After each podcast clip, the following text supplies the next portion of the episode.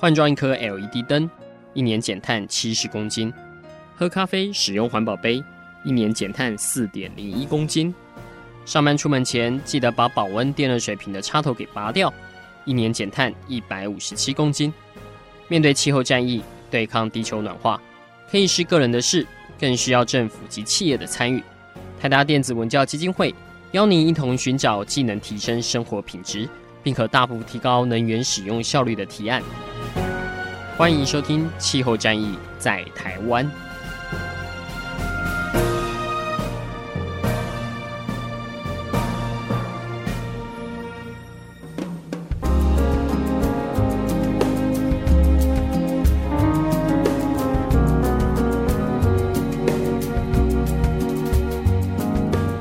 众朋友，大家好，欢迎来收听今天的气候战役在台湾哈。那最近已经进入这个春节的年节的假期哈，是不是有很多人都有出国旅游呢？那最近这几年，因为这个航空业的越来越发达，那也可能有很多像是廉价航空的出现哈。那所以现在出国旅游变得一个非常享受，而且是一个不再是一个很困难或者是很昂昂贵的一个选择哈。那大家有没有想到就是？这个你因为出国旅游去搭飞机产生的这个碳排放量或碳足迹呢？那其实目前在国际上针对于这种交通领域的节能减碳是一个非常重要的一个 issue 哈。那过去其实这个交通领域或运输领域产生的这个影响，老实说也是算有点被忽略了哈。因为我们过去可能关注在是像工业的造成的，或者是像能源产生造成的一些碳排放，但是。像运输，诶，其实现在很多人才慢慢注意到。那台湾政府现在也非常有心，要把我们很多交通工具都要电动化，哦，所以政府喊出了二零四零年要全面的汽车要全部电动化，哦，以后可能搞不好也不能叫汽车了，哈，因为是汽油车，以后可能就是叫电动车或者是叫四轮车之类的，哈。那今天这一集，我们来大家谈谈看这个关于航空所产生的一个碳足迹，或者是相关的产业有没有一些相关的应用的办法呢？那讲到台湾要讲航空的这个节能减碳哈，那当然不做第二人想，就是第一家就是我们的中华航空，华航哦，大家应该出国第一次都是搭华航哦，或者是现在一的确都每次都选择华航哈，这个是我们国家的一个航空公司这样子。那当然要在做国际的节能减碳，或者是像一些气候变迁的谈判。华航也是责无旁贷的，必须要首先去谈这个规则，或者是去适应这个体制，哈，来做经验的分享这样子。那我们今天很高兴邀请到的是中华航空的企业安全室的协理蔡志宏先生。哎，协理您好。呃，主持人好，各位听众朋友大家好。对，大家常常坐华航，但是应该很少听到华航来谈这一块哈，节能减碳哈。那协理，我们刚刚有聊到，其实协理在华航已经这么久了哈，你看到这个航空业的这种环保的议题是。现在真的是由由冷变热了嘛？是，呃，事实上，因为开始的时候，呃，这个运输业的时候，那时候还不是会太重视环保议题，嗯，但近起来就是由于那个碳排放议题越来越越显示在讨论了。那、呃、基本上我们公司大概在七八年前就开始对这个环境的议题开始关切，嗯，所以原则上我们在二零一二年的时候，我们就开始有机制来进行这个呃环境管理这个这个 issue 的控制。嗯嗯、好，那协理，那可不可以先给我们一个一个大概的？一个想象的图哈，就是目前全世界来看的话，大概航空业它贡献的这个碳排放量大概是多少？然后未来还是持续在往上升吗？呃，是根据那个国际民航组织就 ICAO，那还有一个呃政府间的气候变迁小组 IPCC，他们的一个资料的统计哦。那目前大概呃全球的温室气体的排放量大概是四百九十亿公吨。嗯。那如果是呃运输部门来讲的话，占的比例大概是十三个 percent，嗯，那也就大概是七十亿吨，嗯，那当然呃目前最大宗还是属于呃能源供给的部分。那在航空业来来说的话，那航空业事实上占呃整个运输部门，它大概比例也是大概是十三 percent，嗯，那也就大概是呃九亿吨。那相较于呃陆运的一些交通的车辆来讲，呃航空业占的事实上它整个来讲占全球的比例大概只有两 percent，嗯。那虽然这个两 percent 看起来不是很多，但是因为呃基本上这个航空业啊，它是一个跨国企业，所以它相较于跟经济的成长，它很密切的关系。嗯，所以说如果说一旦这个经济成长，它的一些运量，包含旅客数，包含它一些货运量，它就会跟着增加。那增加的话，基本上它就有一些机队的需求，所以飞机数就会增加。如果我没有适当的好好的去控管的话，那现在预测大概可能到二零三零年，也许它的占比就会到三 percent。那我现在举例来说，哈，以二零一六年来看的话，呃，目前全球大概航空业总计大概运送有三十八亿的人次，嗯，然后还有五千四百九十万公吨的货物，然后它提供了三千三百万的工作机会，然后也创造了大概二点七兆美元的经济活动，嗯，那整个占值大概是全球占 GDP 的比例大概是三点五 percent，嗯。那我们大概从那个业界来估计的话，未来二十年这个是持续成长的。那我们根据一些一些业界的一个一个估计，大概未来每年的 GDP 大概还是会平均大概会成长到二点八 percent。嗯，所以以运量来看，就是不管是载客或载货，它可能在二十年后平均大概每年还是五 percent 的成长。所以二十年后的时候，它可能会增加到现在的两倍。那相较来讲，现在大概全球的飞机数大概是有两万多架。嗯。那预估大概到二零三六年，它会成长到四万架以上。嗯，所以这个成长比例大概是两倍以上。所以就我讲的这个快速的成长，如果国际间或是各业者没有好好去控管的话，它这个比例会持续在上升。所以现在这是也是大家关切的议题。嗯，这是真的哈，因为像刚刚协理其实已经讲出了很多数据，其实未来再不好好的控制它，呃，随着这种不管是产值或者是就业或者是。飞机数量的倍增，到时候可能这个碳排放也是倍增，或者 甚至于不只是倍增哦，这很恐怖哈。那其实这也是体现了这个全球化。现在大家这个跟我们父母那一辈比起来，真的是自由很多哈，想去哪里就去哪里，然后网络上购买也很方便哈，背包一拎就走了哈。这个全球跑透透哈，以前父母那一辈可能是全台跑透透，我们现在是全球跑透透，但它衍生的一个碳排放量又很难控制。包括像我们呃之前，我们基金会每年会参加联合国的气候会议嘛，哈，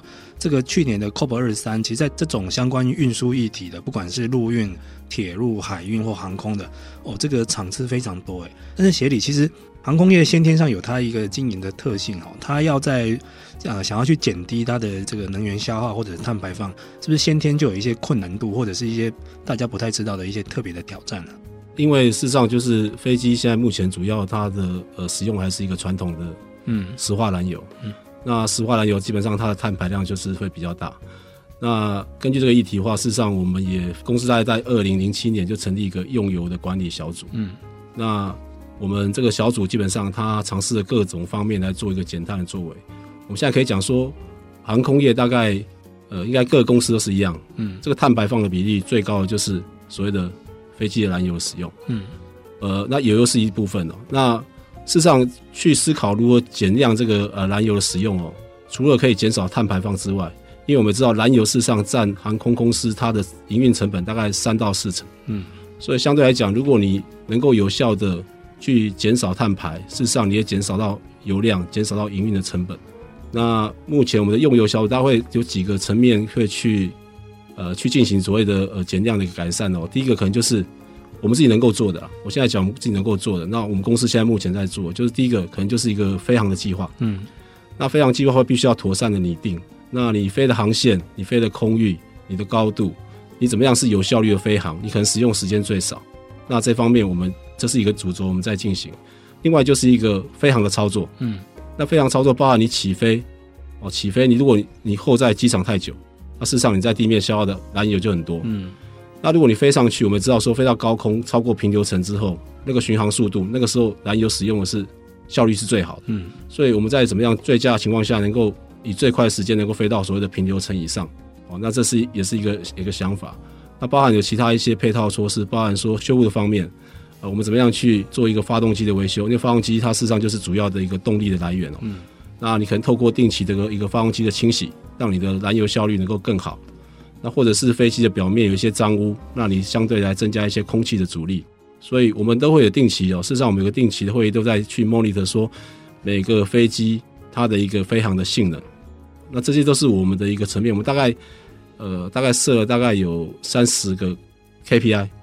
那以我们现在目前大概用油小组这个呃整个效率，我们大概已经平均可以呃减碳大概呃十六万公吨，嗯，哦，这个效率是非常好的。那我们现在也在持续在努力。哇，刚刚这个协理这样一讲起来，就听起来蛮像那种节能驾驶的那种概念哈，就其实很像很多物流车队哦，甚至于很多驾驶的训练都有在讲这一套。因为一样的交通工具，不同人去开起来，或者是有不一样的驾驶方法，其实能源消耗还真的是差异蛮大的哈。所以，更何况其实呃燃料成本占航空业这么大的比重，要如何去有效的运用或降低，这对他们来说已经不只是一个环境议题，也是一个很大的经营的命题哦。好，我们在这边先休息一下，下一段我们再来听听看这个，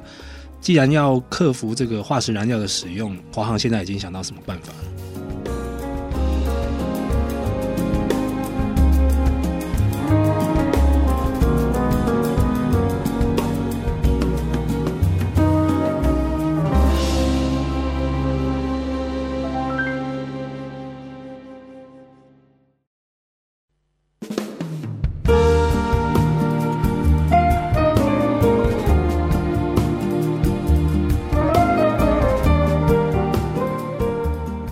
朋友们，大家好，欢迎回来今天的气候战役在台湾这一集非常的特别，气候战役要带给你满满的这个航空业的节能减碳之道哈。那应该大家都很少听到这种关于这种呃，现在在谈绿色运输或低碳交通，蛮多都是在执着于在路面上的运输工具哦，像是电动车或者是两轮的电动机车哈。但是大家常常像这种过年期间，你常在出国在玩。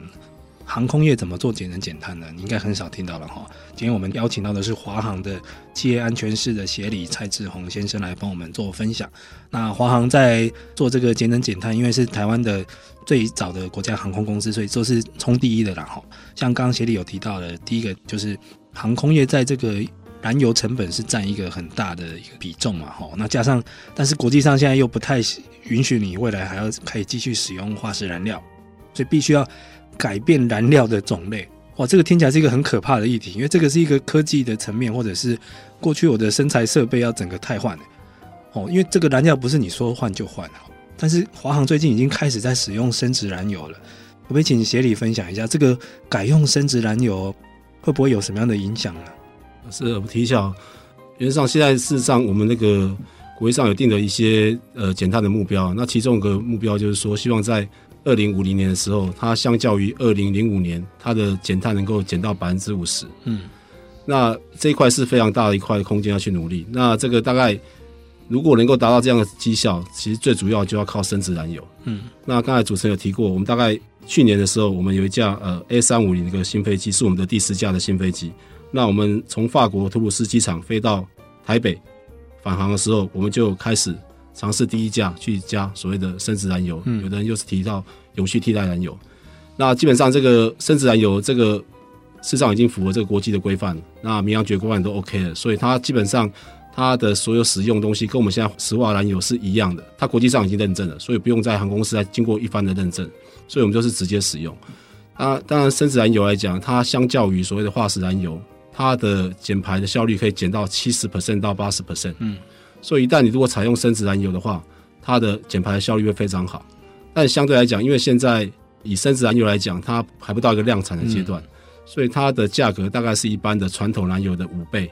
哇，五倍！是是是，天啊！所以我举例来说，我们从法国飞回来，大概我们总共呃加了十八万磅的燃油，那其中十分之一我们就用所谓的生质燃油。嗯，那整个飞航来讲，本来用传统燃油，它大概的飞这样一趟的话，大概是。将近快两百万台币的一个成本，但是，一旦加了这个生质燃油之后，我们的马上我们的整个飞航成本到三百万，所以生质燃油就是大概就是多了台币一百万的一个成本。哇，这样会不会旅客很担心？以后航空业都用生质燃油是帮忙节能减碳了哈？那会不会这个航空业没办法负担成本压力，会必须要涨我的票价呢？这个就是这样来讲，就我刚才提过，因为现在整个个量产的规模不到，可以让所有航空公司都随时在加生质燃油，嗯，而且它的经济规模还不到，所以这个现在很多国家开始在发展生质燃油，那很多国家都有政府在做一个补助的计划在做，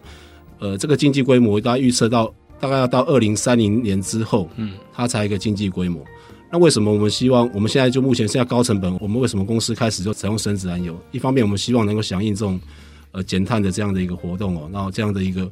那一方面我们希望我们能够吸取这样的经验，那也许在国内不管是在政府间或是一些业界部分，我们能够提供这样的经验，让国内也思考是不是我们国家未来可以也可以朝这个生质燃油来发展这样子。那目前来讲的话，就算国际间的话，大概都大家都在试行的阶段了，那也不是说所有的机场啊都可以去加生质燃油，所以我们这次因为刚好是新飞机，它刚好在。Airbus 的一个制造厂，嗯，那刚好它有一个生质燃油的公司，所以我们就利用这个机会，在我们这个新机接收的时候就来试行哦，开始加生子燃油。那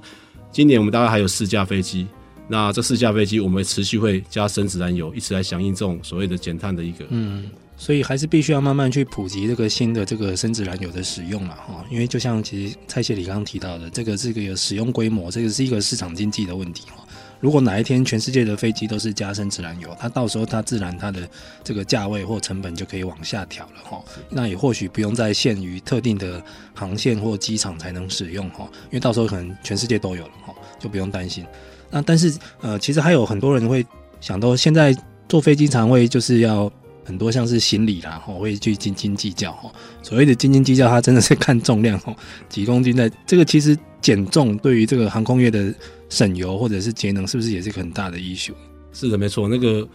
呃，飞机重就跟我们汽车重一样，它基本上是耗油的。嗯、但是我们大概我们现在在做一些呃减重的一个计划的话，原则上我们是不希望牺牲到呃旅客的舒适度或是一些权益。而事实上我们在呃，前阵子我们还放宽一些旅客，他可以带手提行李的一个公斤数。嗯。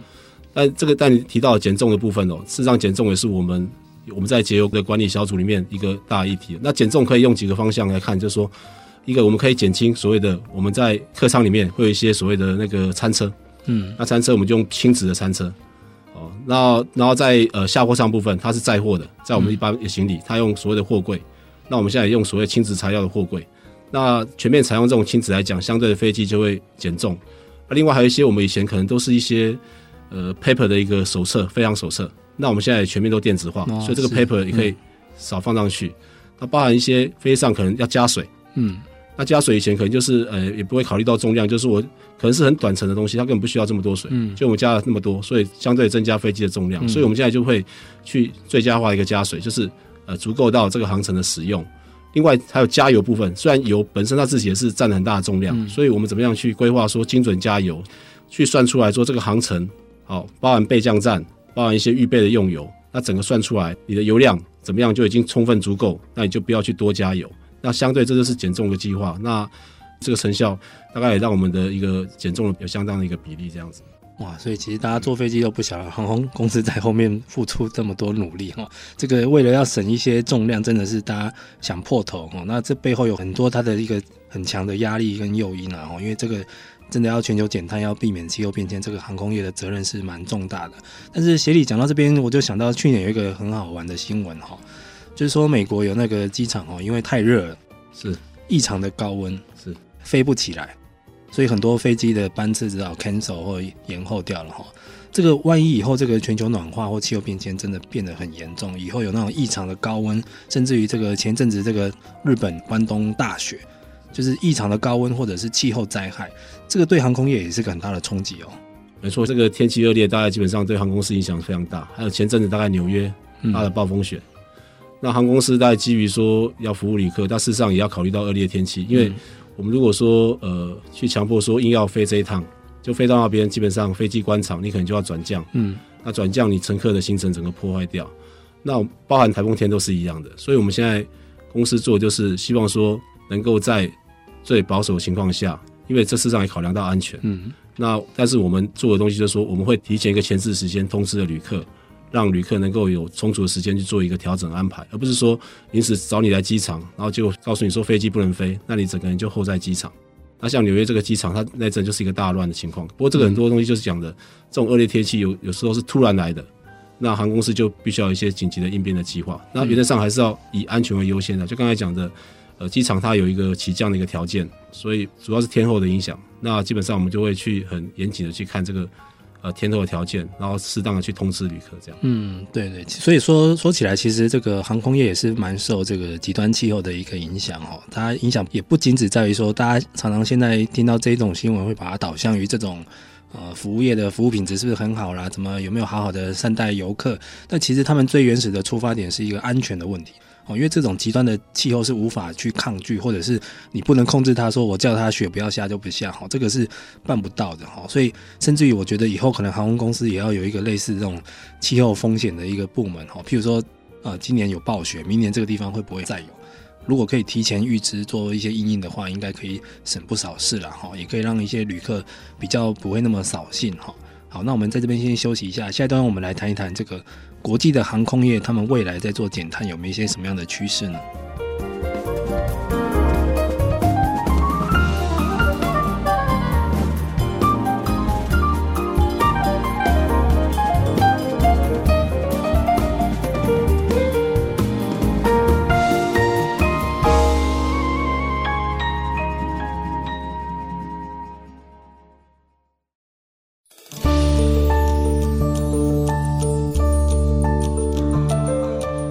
大家好，欢迎来收听这一集的《气候战役在台湾》，我是主持人台达电子文教基金会的高一帆。我们今天邀请到的是华航的企业安全室的协理蔡志宏先生。哈，那这一集蛮难得的哈，因为大家应该很少听到航空业怎么做节能减碳哈。那尤其刚刚协理已经分享了蛮多的细节了哈，像飞机现在要改变燃油的种类。哦，这个对他们来说，这是一个蛮蛮大的一个冲击，要去适应哈。这个未来燃油种类的改变，然后加上现在很多事情飞上去要斤斤计较，所以飞机怎么减重，然后加上我们刚刚后来又提到，现在越来越多极端气候会威胁一些飞航的安全哈。那如何在拿捏这个安全跟这个服务品质哈，不要少这个旅客的信哈。这个真的是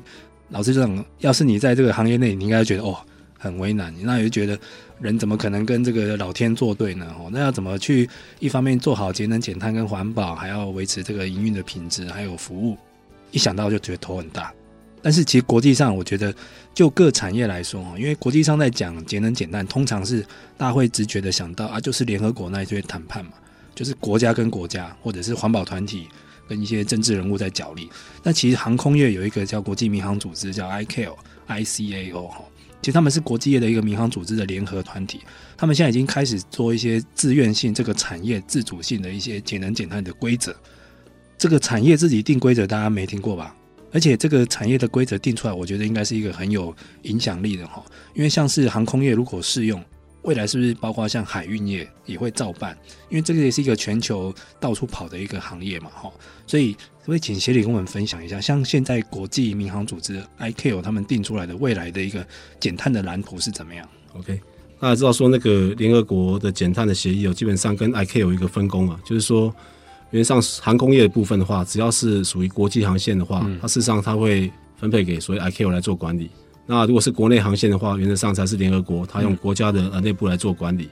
那 ICAO 基本上它。它是呃依据的芝加哥公约的精神哦，在二零一三年，它就宣誓推动航空业在二零二零年要达到零碳成长。嗯，那刚我提到说，航空业事实上是一个跨国的一个行业哦，所以说不只是国际民航组织，包含我们一个 IATA 是国际航空运输协会哦，那基本上这些还有其他相关的一些机构都针对这个碳排的议题哦，事实上已经。召开了非常多的讨论会哦，那期望能够建立一个管理的机制。嗯，那目前这个航空业部分来讲，我们依据那个 IATA 这样的一个精神，它目前设立了一个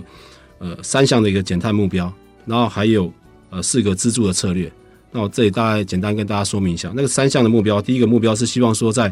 二零二零年之前，平均每年能够提升百分之一点五的用油效率。嗯，那第二个目标就刚才跟 ICAO 是一样的，就是希望说在二零二零年之后开始。零碳成长，等于是二零二零年之后，碳排就不要再增加了。嗯、那第三个目标就我刚才讲的，可能是需要靠生质燃油来做帮助的，就是希望说在二零五零年之后，透过利用生质燃油，能够让二零五零年的它碳排相较于二零零五年能够降低百分之五十。根据这种目标，那大概呃整个航空业啊提出的四项大概资助的策略来解决哦。那第一项大概就是呃提升的科技技术，嗯。那这其中有一部分，就刚才已经提过，是用生质燃油。另外一个比较大，就是说怎么样去设计新型的飞机。啊，那以我为例哦，事实上我们我们不是制造商，所以我们只能靠买新飞机去淘汰旧飞机。嗯，我们用三五零这种飞机来讲话，它大概百分之七十都使用所谓的副材的材料。嗯，所以相较它的飞机非常轻，另外它的发动机的效能也也增加，所以。简单来讲，相较于那个前一代的一个飞机来讲，它可以省大概省油大概省百分之二十五，所以相较来讲，那个碳排就会降低很多。那另外第二部分就是说，怎么样改善营运操作？那就我刚才提到的，我们基本上我们公司也建立一个环境管理委员会，呃，我们引进了类似 ISO 的一万四的环境管理系统，然后 ISO 五千的一个能源管理系统，那全面来控管。那包含我刚才讲的，我们刚才成立了用油管理的一个小组。那在我们公司的所有的营运，不管飞航的操作、飞行路线的规划，然后一些营运的流程，嗯，来做最佳化。那这个也是一部分我们来做减碳的。那第三部分可能就比较需要靠政府或是一些机场的一个设施的改变，就是怎么样去提升基础的一个设施哦。嗯，那我们知道说现在的空中流量非常大，那各国的 ATC 就所谓的流量的控管，怎么样是最佳化？如果说你飞机因为流量的控管，那一直在空中滞空，或者说在地面一直在排队，那事实上油耗就会增加。嗯，另外就是机场的设施，它类似驻导航设施，嗯，那这个驻导航设施越发达的话，可能会。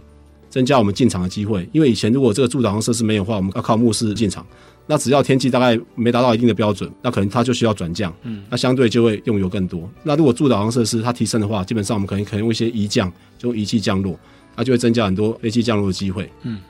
那再来可能就是一些空域，那空域各国有空域的限制啊，像我们如果飞欧洲，你飞的都不是直线的，你都飞的都是所谓的那种，那你可能相对的路程路程比较远，绕来绕去的。对对对对，嗯、那这也是空域，我们是跟。不管在国内国外，我们积极跟各个相关单位在做一个合作，那事实上让我们的航路能够最佳化。嗯，那最后一个，就你提到的，我们要达到二零二零年零碳成长，其实靠这三部分来讲，可能还有一个缺口，那就必须要采取的经济措施。那经济措施就现在 ICAO 在提的一个这个类似这个市场的机制哦，就是说，如果说你的排碳量你没有达到呃你基准年那个排碳量，那你增加的话，你可能要去购买所谓的碳权。嗯。那碳权就从别的地方，你可以买再生能源啊，买其他东西，那去把你多排的碳把它补回来。嗯，那有点像综合的作用，把它抵换掉或抵消掉。是是是。嗯、那这个所谓叫做呃国际航空业的这个所谓的，它的名称叫 COSIA，就是所谓的国际航空运输业的一个碳抵换跟减量的一个机制计划。嗯、那这个计划大概在二零一六年就提出来，然后现在大概 ICAO 会增加一个附约，附约十六。那这附约十六的第四部分就在谈所谓的 COSIA 这个部分，嗯，那这个整个草案在呃去年大概已经已经完成了，那原则上在今年大概可能是十月间吧，这个我们要再看看，那可能会正式定案。那正式定案之后，可能从二零一九年之后，全世界的航空业可能就会受到这个所谓的碳抵换或者碳减量这个机制的一个影响。哇塞，那表示这个这两年是一个很关键的年份了，所以现在大家都在算。可能每一家航空公司，你可以容许的这个碳排放量大概是多少？那准备明年要实施，所以现在应该内部有很多因应计划在动哦。是哇，那像今年这个航空业应该非常忙碌的一年了。呃，老蒋我们要知道说，呃，我们要做碳排，那首先你必须要做一个碳的盘查，嗯，那你才分析到说你事实上你的碳是从主要碳的来源在哪边，嗯，那事实上我们公司大概在从二零零九年就开始做一个碳的盘查。那我们盘查不只是飞航的作业，还包含地面的作业。那大概二零一五年，我们把这个碳盘查的结果，我们用所谓的碳足迹的方式，我们也公告在我们的我们的企业呃社会责任网上来，然后可以让民众，你如果去呃大概旅游或是要坐搭飞机的时候，你大概可以上网站去查说，哎，你飞到阿姆斯特丹，你飞到日本，嗯，你大概会用掉多少公斤的碳？那这也是我们利用这种结果，所以这个碳盘查、碳足迹是一个最基本的工作。那大概我们知道说，呃，最近我们在呃在国内，我们跟呃在民航局的指导下，我们制定了一个所谓的呃国际航空运输旅客的一个呃产品类别规划。嗯，这个规则建立起来之后，我们就可以利用这个规则，是所让所有航空公司它都可以使用，就可以去计算这个所谓的碳足迹。那我们大概呃去年二零一七年，我们就是用以中山到金门为例哦。那我们利用这个这个规则去呃计算我们的碳足迹，让我们获得了碳标签。那这是我们华航呃也是第一家能得到这个所谓的 ISO 一四零六七这个碳足迹的一个国际的标准，而且我们获得所谓的环保署给我们一个碳标签的证书，这样子。嗯，对，其实刚刚协理提到的是，呃，去年十二月哈，这个华信哦，台北飞金门哦，这个碳足迹碳标签已经算出来了哈，大家我跟你讲一下多少钱。就是每人每公里大概两百八十克的 二氧化碳。是是是。那其实未来这个表示，这个全球的航空业都会去精算它的碳排放量，还有甚至于说每条航线啊载运人次所产生的碳足迹哈。但是这个进一步来说，对于大家就是身为旅客的我们，有一些什么样的影响呢？我们是不是也该做一些准备呢？我们先休息一下，下一阶段我们再再来请协理来分享。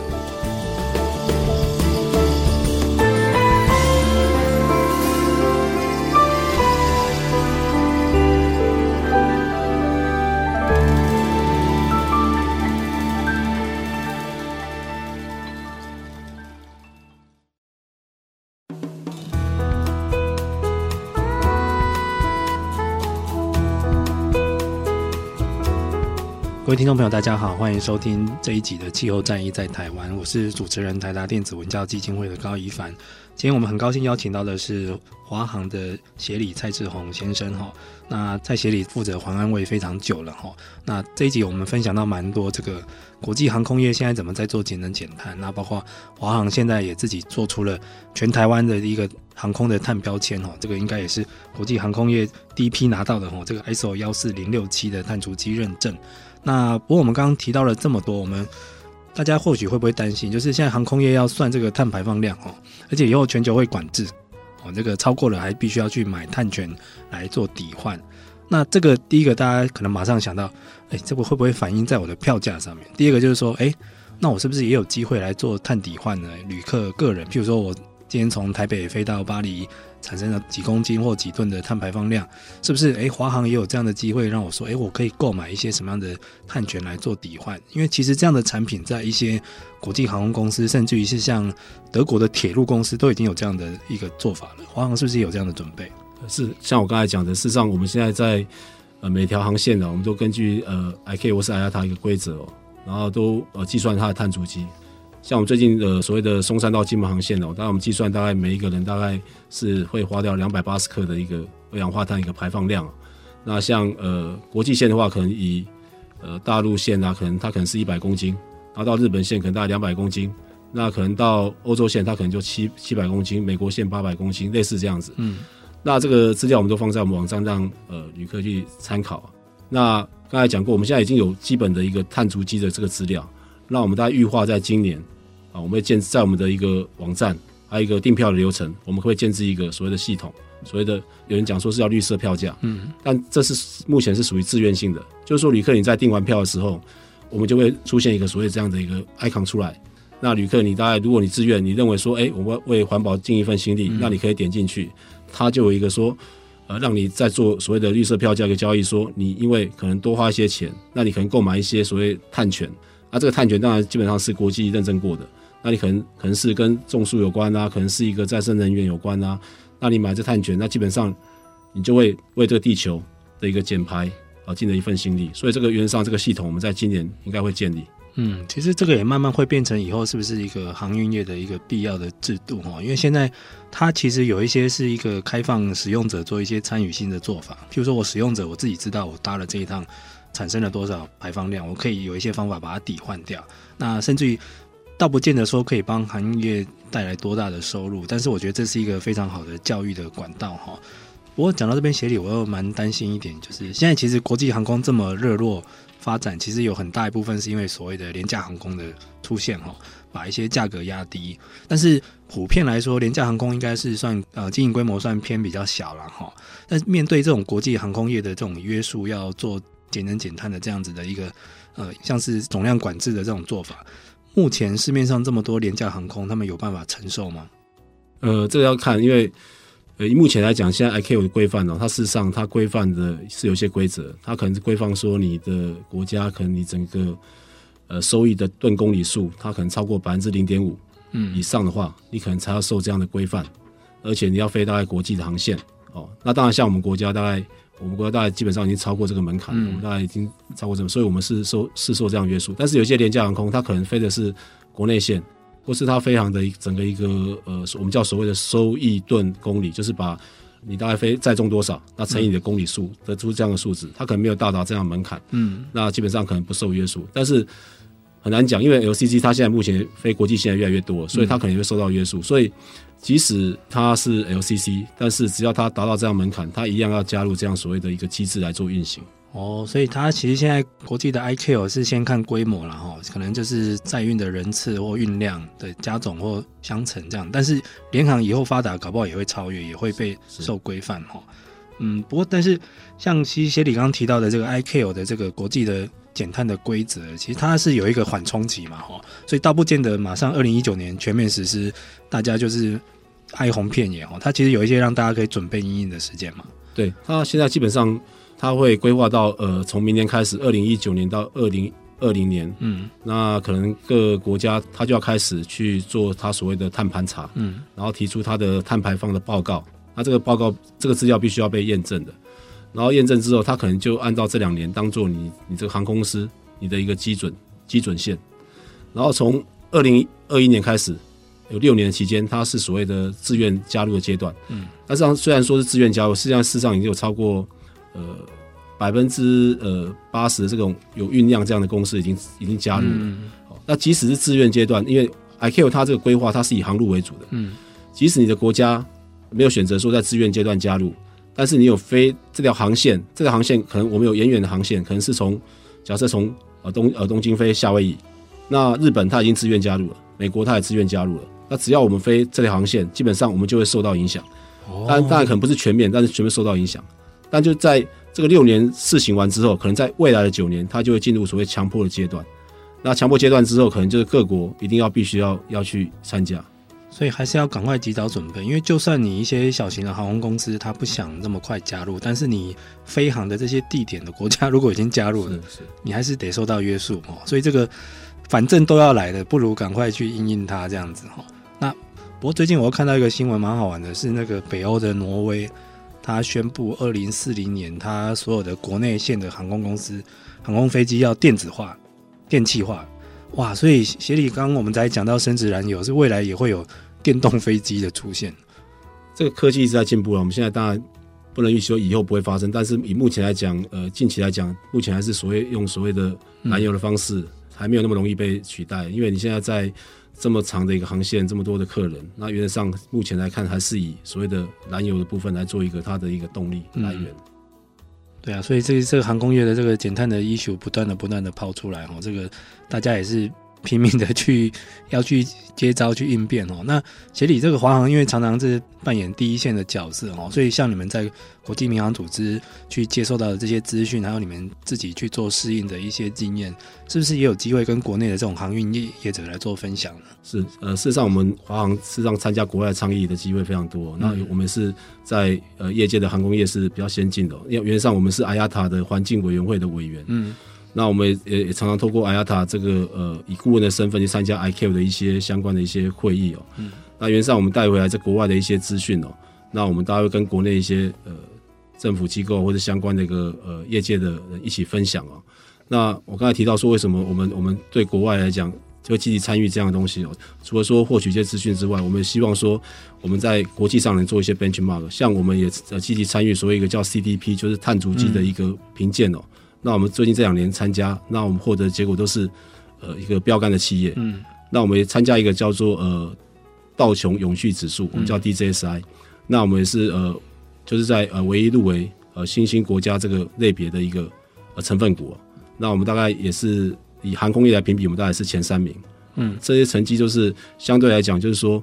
呃。因为这样的 benchmark 让我们能够更激励自己这样子。那在国内来讲，我们的环境管理事实上也是也到了非常成熟。那我们也是连续三年获到环保署所谓一个金环奖，它叫气环奖，呃金奖。那因为我们连续三年都获得这个金奖，所以呃我们也获颁那个荣誉讲座给我们这样子。啊，这就是我们近期来我们。